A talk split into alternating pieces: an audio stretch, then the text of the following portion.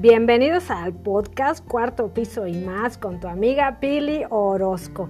Pues hoy vamos a continuar con la parte 2 del episodio Karen Morgan con nosotros. Karen, bienvenida, parte 2. Gracias. Este, ¿Cómo estás? Bien, bien, gracias a Dios. Muy bien. Y saludos a todos que nos siguen escuchando en la parte 2. Saludos a todos del cuarto piso y más. Así es. Y gracias por permitirme un poquito más tiempo. Parece que, como te comentaba, yo pienso siempre que no tengo nada que hablar y después empiezo a hablar y es difícil pararme. Yo, sorpresa, tengo mucho que decir. Pero eso es porque Dios ha hecho mucho. Así claro, claro. Y has tenido un recorrido de vida muy interesante como mm. platicábamos en la parte 1, como tú naciendo en Irlanda del Norte, siendo la mayor de tres hermanos, quedando pues tu padre fallece cuando tú tenías 13, 13 años y te quedas como siendo ese apoyo para tu mamá. Este, escuchamos para los que eh, están sintonizando por primera vez este, este episodio, parte 2. A lo mejor no has escuchado la parte 1, pero terminando este puedes, puedes, puedes ir Regresar a la, otra parte. Exactamente. y luego vimos cómo estuviste trabajando, cómo te fuiste a estudiar a Inglaterra, aprendiste francés, estudiaste contaduría o contabilidad. Después de ahí eh, entraste a una escuela juventud con una misión y te fuiste a Bolivia, Bolivia de la Cruz. Santa Cruz. Santa Cruz, Santa Cruz, Bolivia. Y estuviste ahí trabajando con niñas en situación de calle. Les estoy haciendo un resumen, pero en un, un minutito de lo que platicamos en parte 1. Lo que me interesó y lo que me dejó como como mareada, Karen, fue cuando nos comentaste que cuando estuviste trabajando en el hospital mm. y surgió en tu vida una crisis y esa crisis te llevó a lo que yo pienso mm. ahora es eh, que están a, cargo tu esposo y tú de la escuela de consejería en Monterrey, que ahorita vamos a llegar para allá, vamos a llegar a ese punto, yo ya quiero, yo ya quiero llegar. Este, entonces, pues vamos a continuar con la charla, ¿qué te parece, Karen? Muy bien. ¿Nos quedamos dónde? Nos quedábamos ahí en Irlanda, en Dublín, trabajando como asistente o trabajadora social y también viajando, ya que era profesionista, soltera, que tenía la posibilidad con una amiga que también era profesionista, soltera, eh, viajando de vacaciones varias veces a varias partes del mundo, menos Latinoamérica. Latinoamérica y te asusté de hablar del peligro que había eso, pero... Yo dije, ¿por qué no quería venir Karen a Latinoamérica? Pues había una guerrilla, ¿qué pasaba en Bolivia? No, y yo soy de Irlanda del Norte, donde teníamos nuestros propios terroristas. las guerrillas no, no te asustaban. No tanto, no. ¿Pero qué era lo que te asustaba? Lo que me asustaba más bien era que Dios me dijera que me quedara. Wow. Entonces, porque yo sabía que algo en mi corazón quedaba desde los tiempos que estuve en Bolivia. Pero había un día que mi amiga me llamó, me dijo, voy a visitar a tal persona que era una amiga en común en Chile. ¿Me ah. acompañas? Y yo dije, sí. Vamos. Vamos. Y compramos y de repente me cayó el 20, para usar la frase otra vez, me cayó el 20, que eso también es Latinoamérica. Ups. Entonces, igual me fui.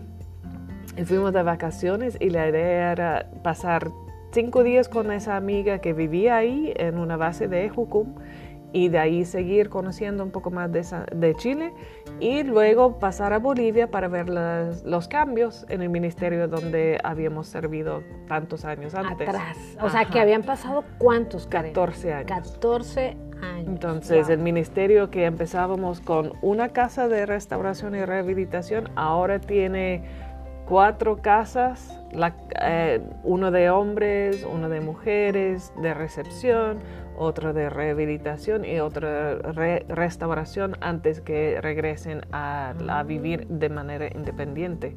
Y la casita donde empezábamos nosotras ahora es del personal, del staff, ah. del ministerio. Eran oficinas, vamos a llamar así, algo así. Ah, oficinas o hospedaje de los que viven y cuidan la administración de todo. Entonces realmente se ha crecido un montón ese ministerio y queríamos ir a ver.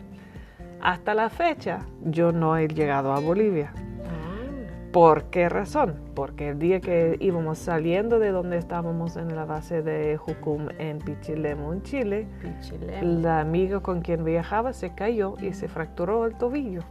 Wow. Entonces, en vez de esos cinco días nada más, estuvimos un mes completo en Pichilemu. Un mes. Un mes. Un viaje que era para cinco días se alargó. a Alargó a un mes. Teníamos pensado tres semanas para el viaje completo y hasta en eso se alargó y nunca llegamos a Bolivia porque no la iba a dejar yo ahí en Chile mientras yo seguía Claro. el itinerario, no, no soy tan mala.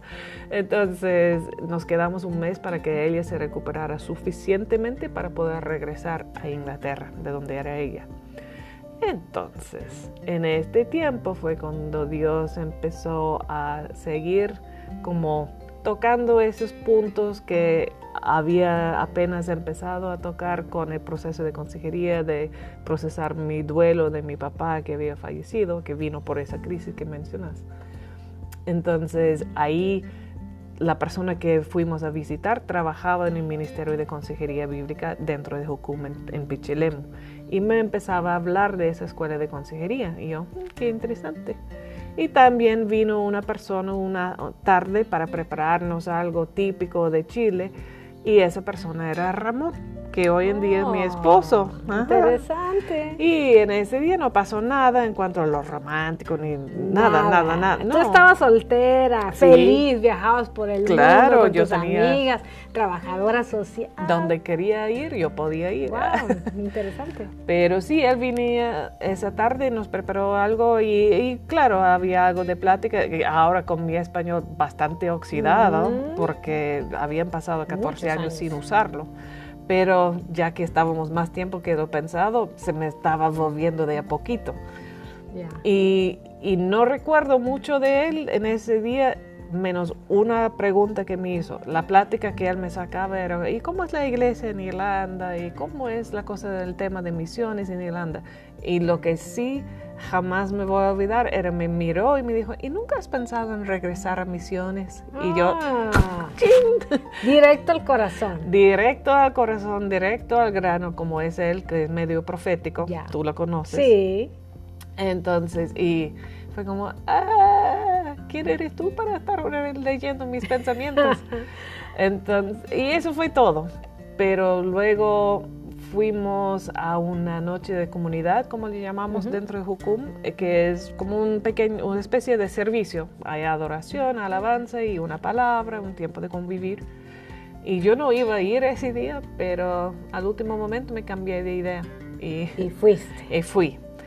Y fue como muy emotivo por un lado, porque estando ahí en la alabanza bilingüe entre español e inglés, y hasta en, en Pichilemu muchas veces tiran algo de portugués también, porque hay muchos brasileños, y, y me sentí tan en casa, pero a la vez tan como incómoda, porque como, hoy me gusta eso Sí.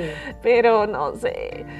Y yo me iba a quedar para el tiempo de alabanza porque disfrutaba de eso y me iba a ir con mi amiga porque ella tenía niños chiquitos y los iba a llevar a acostar. Entonces, y ella vino y me dijo, nosotros nos vamos ahora. Y yo, ah, yo me quedo. Y me salió el yo me quedo sin pensarlo. Digo, Claro. ah, o- ok, entonces me quedo para la palabra. Ah. Claro. Y habló un boliviano ese día, compartía. Interesante. Interesante, ¿no ese- cierto? aquel lugar donde tú ibas, donde iban a. que todavía no llegas. Ujú, que hasta la fecha ¿Hasta no la llego, fecha? hasta la fecha. Pero un boliviano se paró a com- compartir esa noche y habló sobre Elías en Primero de Reyes 19, que se está huyendo de Jezabel Mm. y se está metiendo en la cueva para esconder, etcétera, etcétera. Y Dios le viene y le hace una pregunta. Le dice, ¿qué haces aquí? Y te juro que yo sentí que esa pregunta era para mí. Quería como eh, entrar en la silla Claro. o eh, que me trague la tierra, no sé, pero quería desaparecer. Sí, sí. Porque sentí que realmente esa pregunta era para mí, de que qué haces aquí, qué haces con ese viaje, qué haces con tu vida, qué haces en tu iglesia, qué haces con todo ese proceso que no has cerrado, qué haces, estás en la iglesia pero estás vacía porque ya es rutinario, qué, qué haces, qué haces. Y yo, Claro. "Ah". Y ahí empezó e- esa vocecita de Dios que me inquietaba, como, ¿qué haces? ¿Qué vas a hacer? Más bien también. Entonces, hablando con mi amiga que trabajaba en el Ministerio de Consejería, yo siempre en mi trabajo había querido capacitarme más en el área de consejería, porque es una parte importante de trabajar con personas. Pero cada vez que miraba un curso, era un curso secular y me parecía como faltando. Humanismo. Claro. O faltaba el... Faltaba la parte espiritual y faltaba lo que, que yo quería. Entonces, cuando ella me empezaba a hablar de la escuela de consejería bíblica, fue como, ah, aquí podría haber algo más. Entonces me fui, eso era 2008, me fui de regreso a Irlanda con la certeza que yo iba a regresar como estudiante de esa escuela de consejería bíblica. Absoluta certeza, Karen, ya tenías en ese tiempo. La verdad que sí. Dime dónde comenzó en ti ese deseo por, por la consejería. ¿Será que fue en el momento en que tuviste aquella crisis en el hospital donde salió este, esta situación de tu papá. De, ¿Piensas tú que ahí, que ahí empezó o cómo, Yo creo que yo empecé quizás a verlo así de, en ese momento, pero lo que yo puedo identificar ahora, mirando hacia atrás en mi vida, es que es algo que Dios había puesto en mí desde el principio, que yo era siempre una persona que las personas me contaban su vida sin que yo preguntara. Eh, y, me, me, sigue sucediendo, la, gente me, habla y, se les facilita. Es muy fácil, Karen, es muy fácil venir con Karen y contarle situaciones. En verdad que yo me acuerdo hace como dos, tres años, una situación muy difícil que pasé.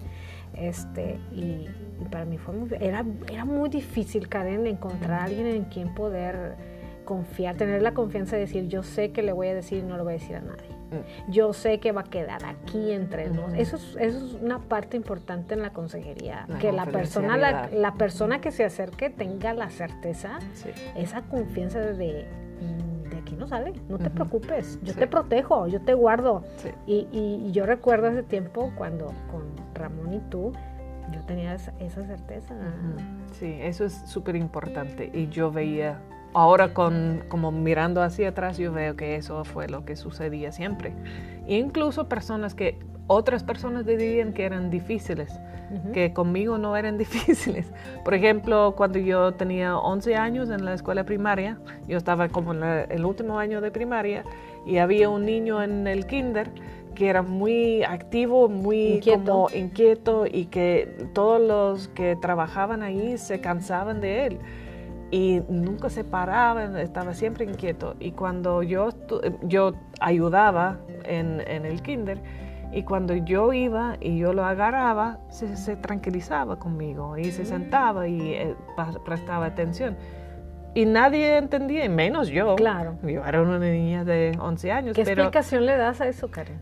Dios que Dios me había dado esa capacidad de, traer, lo que me han platicado después es que, yo llevo como un sentido de paz o de seguridad y que las personas se sienten seguras conmigo. Y eso es netamente el temperamento que Dios me ha dado, pero la presencia de Dios también. Absolutamente. Y eso sí transmite seguridad y paz. Y yo creo que hasta en esa edad del temperamento y lo que Dios había puesto, Dios estaba ayudando a ese niño para calmarse. Claro. Entonces es algo que siempre ha sucedido. Otra niña que también cuando yo trabajaba como voluntaria, regresando de misiones, bueno, en el mismo caso de las niñas de la calle, que son personas que tienen toda esa inquietud también por los hábitos y todo, también como, bueno, calmadamente vamos a tratar de resolver las situaciones. Y regresando había una niña en una escuela primaria que tenía muchas dificultades y se ponía agresiva y violenta. Entonces yo fui como voluntaria para estar con ella, para ayudar con ella específicamente.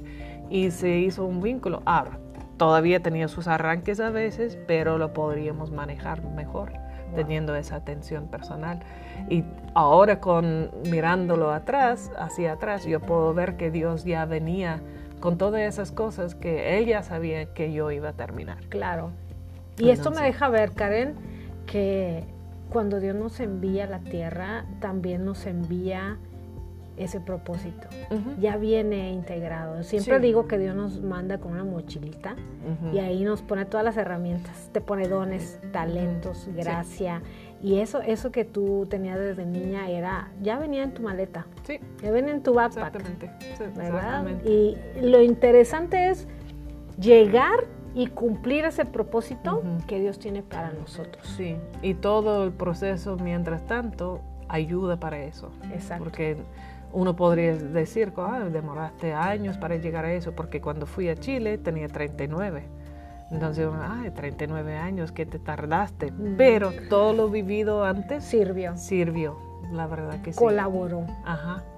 Entonces sí, me fui como estudiante en el 2010. 2010. O sea, estuviste en el consejería. 2008 cuando Dios te da esa palabra a través de Ramón, Sí. pero se termina todo esto, tú regresas a tu casa Sí. y dos años después Ujú, De re- regreso retornas a Chile. a Chile a tomar una escuela de consejería. Sí, eh, la escuela se llama Fundamentos para Ministerios de Consejería Bíblica, para darle su título completo. Ok. Entonces ahí yo fui con mi plan de seis meses ahí y seis meses para regresar a Bolivia para visitar Ah. el- y como hemos dicho hasta la fecha todavía no llego a No, Bolivia no. porque Dios tenía otro plan. Claro, claro. Entonces mis seis meses en Chile se tornaron en seis años y un esposo, Claro. el claro. mismo Ramón. Ramón. Ajá. Ay, ay, ay. Entonces sí. Una historia para, para otro Es- episodio. eso es otra historia. Entonces, así nada más la vamos a dejar que después de los seis, los seis meses se tornaron en seis años y un esposo. Seis años. Ujú, Sí, nos- nosotros en el 2017, en, en enero, febrero, febrero era de 2017 que nos venimos aquí a Monterrey. Mm. Em, porque en el 2015, creo que era, sí, ca- 14 para 15, como Navidad, enero, ve- venimos liderando unas- un equipo más bien de consejería, de cruzada, Mm. porque nosotros el formato de las escuelas son tres meses de enseñanzas, clases de aprendizaje, proceso personal y luego un viaje misionero para poner en práctica y para traer eso a la iglesia o a la comunidad. En, la- en el caso de consejería específicamente, es- trabajamos mayormente con iglesias. Claro. Entonces, Ramón ya había venido a México dos veces, en Claro. 2010 y 2012. Ahí lo conocí yo. Ajá.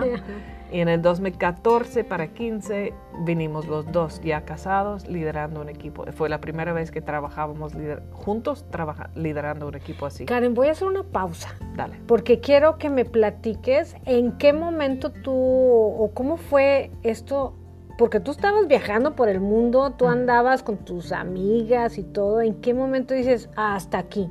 Ah, sí. Y cuéntame esa parte, porque Es- a muchos, perdón, pero a muchas muchas veces nosotros ya eh, hicimos nuestra escuela o, o nos preparamos para Dios, pero después vienen estos procesos que pensamos que estamos perdidos o desviados, pero de pronto regresa otra vez, voy a llamarle así, llamado, para la gente que nos escucha como esa, esa voz de Dios de regresa, mira, acá tengo algo para ti. Sí. ¿Cómo fue esa parte? ¿Cómo decidiste? ¿Cómo- ¿Qué tan difícil fue para ti? Cuéntanos esa parte. Ok. Eh, como digo, salí de Chile en 2008 ya sabiendo que en algún momento iba a regresar para tomar la escuela. Sabía que el 2009 iba a cumplir 60 años mi mamá, entonces fue como, bueno, Claro, claro. no, no puedo desaparecerme Sí, antes de sí. eso. Entonces estaba pensando en el 2010 y orando y, y decidí al final que sí, iba, eh, y ahora. Mm, Es, es un- una buena pregunta que me haces porque sale el detalle que yo de, de poca fe quizás o de quizás miedo o lo que sea, sabía que tenía que ir a hacer la escuela y tenía interés yo, interés yo en ir a Bolivia, pero saqué un año de licencia de mi trabajo porque el trabajo daba ese chance de que uno podría sacar como un sabático, Un digamos, permiso. un permiso, una licencia de un año para hacer otra cosa y regresar. Y eso hice. Tomaste tu Tomé mi año sabático. año sabático. Y mi jefa me dijo, tú no vas a regresar. Mm, y yo dije, bueno, puede que sí, puede que no. Mi plan hasta ahora es ir por el año y si Dios me cambia el plan, estoy abierta a eso. pero mi, mi jefa ni era cristiana. Entonces, eh, interesante que ella veía más claramente que yo, siendo la cristiana. las personas que están a nuestro alrededor ven, ven algo que nosotros no sí, Es cierto, pero realmente yo veía que, bueno, empecé a hacer el papeleo para irme y todos los papeles se alcanzaron bien, incluso yo supuestamente fui a la embajada, el consulado que era chileno, que me quedaba a la vuelta de donde vivía. Fui caminando, que en una ciudad eso no es tan normal, pero literal fue a la vuelta. Fui caminando y le pregunté, mira, voy por tres meses a Chile y no sé dónde voy a pasar los siguientes tres meses porque sabía el formato que normalmente te envían en un viaje internacional y luego no sé si regreso a Chile otros seis meses, si voy a Bolivia, si voy a otra parte, pero mi vuelo es de un año de ida de regreso y no quiero que me hagan problemas en el aeropuerto, que me sugieran cómo lo hago. Y la secretaria de ahí del consulado me dijo, bueno, sáquete una residencia temporal de un año y, y eso, ¿cómo lo hago y cuánto me va a costar? Ah, no, me dice, es, es, nosotros te lo podamos tramitar desde aquí y es gratis. Y yo, ah. Entonces, un año. Un año. Entonces, como ves, como Dios ya sabe las cosas. Entonces me fui desde Irlanda con un año de residencia, no de visitas, sino de residencia temporal en Chile. Llegando a Chile, haciendo la, escuela de consejería, Dios ya, yo ya sabía, de cómo no, eso, eso es lo que yo tengo que estar haciendo. Eso es el mío, eso es lo que Dios tiene para mí. Y me, me, preguntaron si consideraría quedarme como staff para consolidar lo que Dios me había dado de sanidad, etc. Y si podría apoyar a otros. Entonces yo, ah, entonces oré y sí, fue, fue como si eso es el mío. ¿Qué pasó con tu mamá, Karen? ¿Cómo lo tomó tu mamá, tus hermanos? ¿Qué sucedió en ese momento? Nadie se sorprendió. Nadie. Nadie. Nadie. Todos se lo esperaban. Cada uno. Mi mamá es mi mamá, entonces le traía tristeza porque iba a estar lejos. Muy lejos. Pero le traía mucha alegría porque es cristiana y sabía que yo iba a estar más realizada haciendo lo que Dios quería que yo hiciera. Entonces, y me dijo, no me sorprende para nada, yo me esperaba esa noticia hace tiempo. y hasta la jefe, que como digo, ni es cristiana, también dijo, bueno, yo sabía. Con ella envié correo para renunciar. No, no, regresé al trabajo. A eso yo le llamo esas confirmaciones de Dios. Total. Sí, que todos los demás digan, claro. Sí, que dicen, ah, pues va, normal. Dale, porque eso es lo tuyo. Sí, exactamente. Y mi mamá, cuando empecé yo a trabajar en eso, me decía, nunca te he visto tan realizada. Entonces, en todos los años de estar haciendo mi trabajo, me gustaba mi trabajo. Claro. Pero ahora puedo hacer como un trabajo parecido porque todavía estoy tratando con personas. Por supuesto. Pero ahora sí puedo tratar con la parte emocional y espiritual. Eso me encanta, Karen. Eso me encanta. Y vamos a, grabar también el episodio de las emociones. Sí. Así que esperen ese episodio, mis queridos, porque se va a poner muy interesante. Yo sé lo que les digo. Karen, ahora dinos, ¿cómo fue que llegaste a a Monterrey, a, México. Tú estabas en Chile. Estaba yo en Chile. Ramón, como digo, había estado dos veces anteriormente en México y siempre tenía un corazón para México. Yo no conocía México, jamás había venido. ¿Sabía dónde estaba en el mapa? Ah, pues eso sí. Hasta eso. Pero básicamente era todo. Pero lo que sí me di cuenta que cuando, por ejemplo, había algunas personas mexicanas que estaban en Chile y nos llevaban a, porque en Jucum es normal tener tiempos de intercesión, de orar por diferentes temas, por diferentes naciones.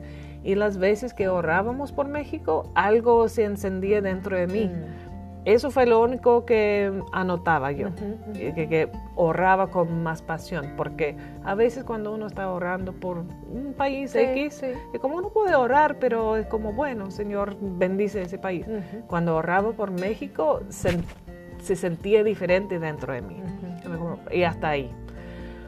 cuando nos pidieron orar para ver, porque por varios años se había intentado sembrar la escuela de consejería aquí en México, pero nunca se ha dado, se había, nunca se había dado. Entonces nos pidieron el liderazgo de, de, Chile, nos pidieron orar para ver si nosotros estaríamos dispuestos a tomar ese reto. Y yo, ah. de venirse. Yo aquí estoy súper bien apoyando a los que están liderando aquí. Yo no estoy buscando liderar ninguna cuestión. Estaban, estabas en tu zona de confort. Sí, total. Estabas muy, muy a gusto en la base de sí. Sí, y me gusta, la verdad que me gusta más apoyar a alguien que alguien más esté haciendo la parte más gruesa. Pero parece que Dios tiene otros claro, planes, ¿no? por supuesto. Entonces, pero sí decidimos traer ese equipo de cruzada o de viaje misionero para, para que yo conociera a México. Y la mayoría, creo que casi toda esa cruzada lo hicimos aquí en Monterrey. García, Monterrey y un poquito de Saltillo y dos semanas en Ciudad de México antes de volvernos para Chile. ¿Qué pasó? ¿Qué pasó, Karen, en esa visita? Me, me, gustó mucho el lugar.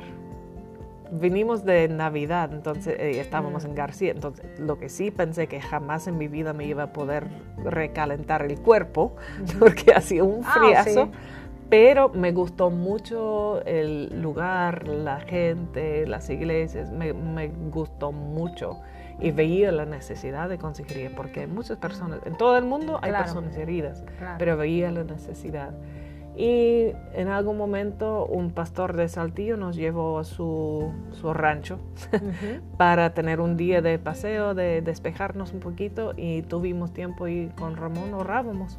Y Dios habló y dijo que si nosotros vendríamos a México, Él nos iba a dar herencia en México. Así que por eso estamos aquí. ¡Wow!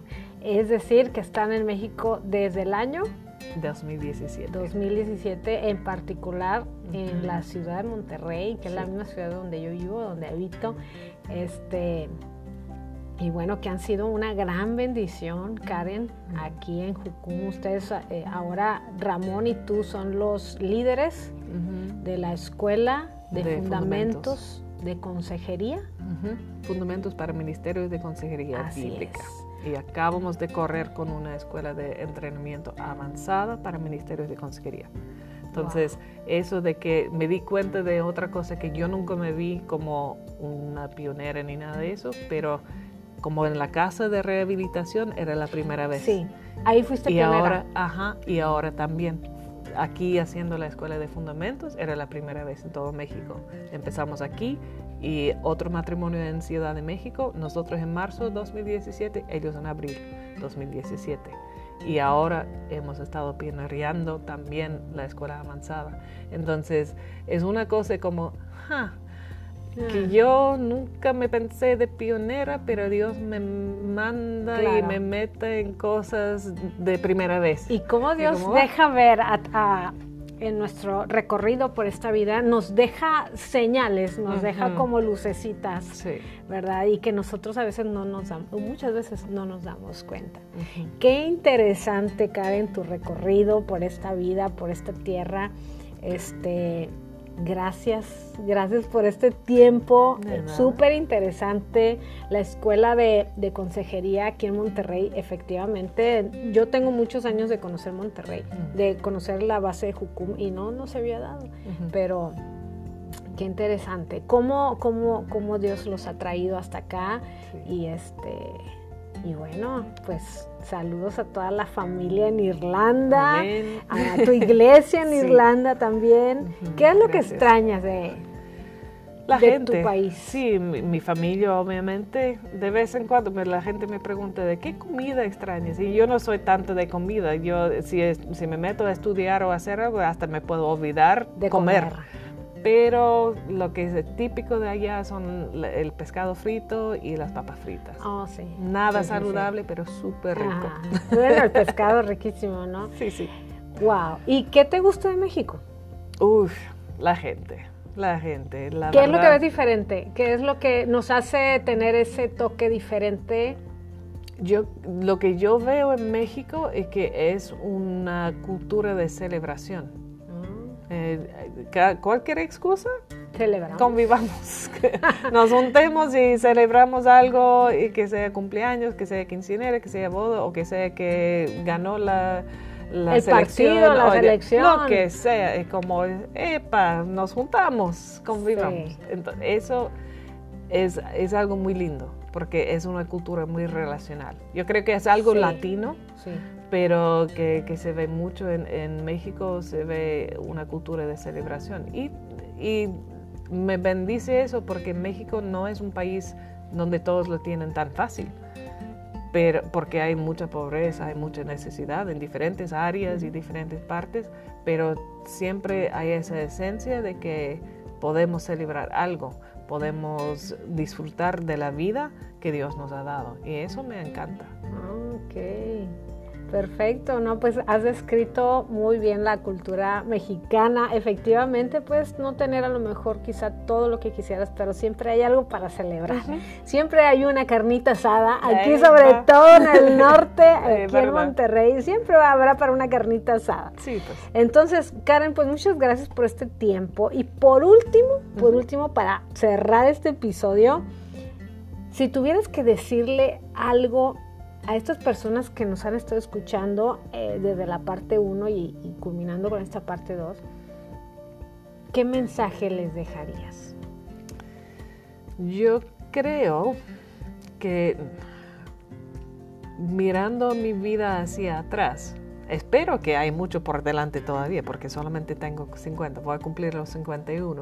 Por eso digo, juventud con una misión, estoy bendecido de todavía estar en juventud con cualquier cosa. Pero, pero mirando mi vida por atrás o hacia atrás, veo, como dices, que Dios ya tenía todo pensado y todo ha usado para que yo esté haciendo lo que estoy haciendo ahora, que esté en el lugar donde estoy ahora y que realmente no te desesperes de lo que sea que sea tu situación.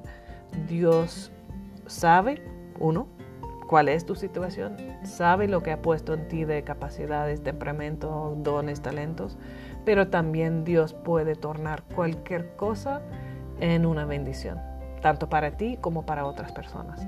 Entonces, por más difícil que haya de situaciones, porque sí, la vida tiene situaciones difíciles, Dios tiene todo pensado, no hay ningún detalle que le escapa y Él puede hacer que todo ayude para bien. Así es. Dios es un Dios de detalles y es un Dios que está presente en nuestras vidas en, en todo. Todo el tiempo. En todo. Sí. Todo el tiempo. No se le escapa ningún detalle. Así es. Pues muchas gracias Karen, gracias por tu tiempo, gracias por haber estado aquí participando en, Cuarto Piso y más en este podcast. Espero, espero que no sea la primera y la última vez. No. Espero que sean muchos episodios con Karen. Si tú estás de acuerdo, ponme aquí en los comentarios. Yo quiero que regrese Karen. Así que, pues muchas gracias Karen. Eh, un fuerte saludo a tu familia en Irlanda del Norte y que sigan los éxitos en tu vida. Amén. Muchísimas gracias. Bendiciones para todos que nos están escuchando también y gracias por aguantarme tanto de hablar de mi vida. Qué lindo, porque normalmente uno no tiene oportunidad de hablar tanto, pero realmente es más bien lo que Dios ha hecho en mi vida. Así, es. De eso siempre vale la pena hablar. Así es. Muchas gracias Karen y nos escuchamos en el siguiente episodio.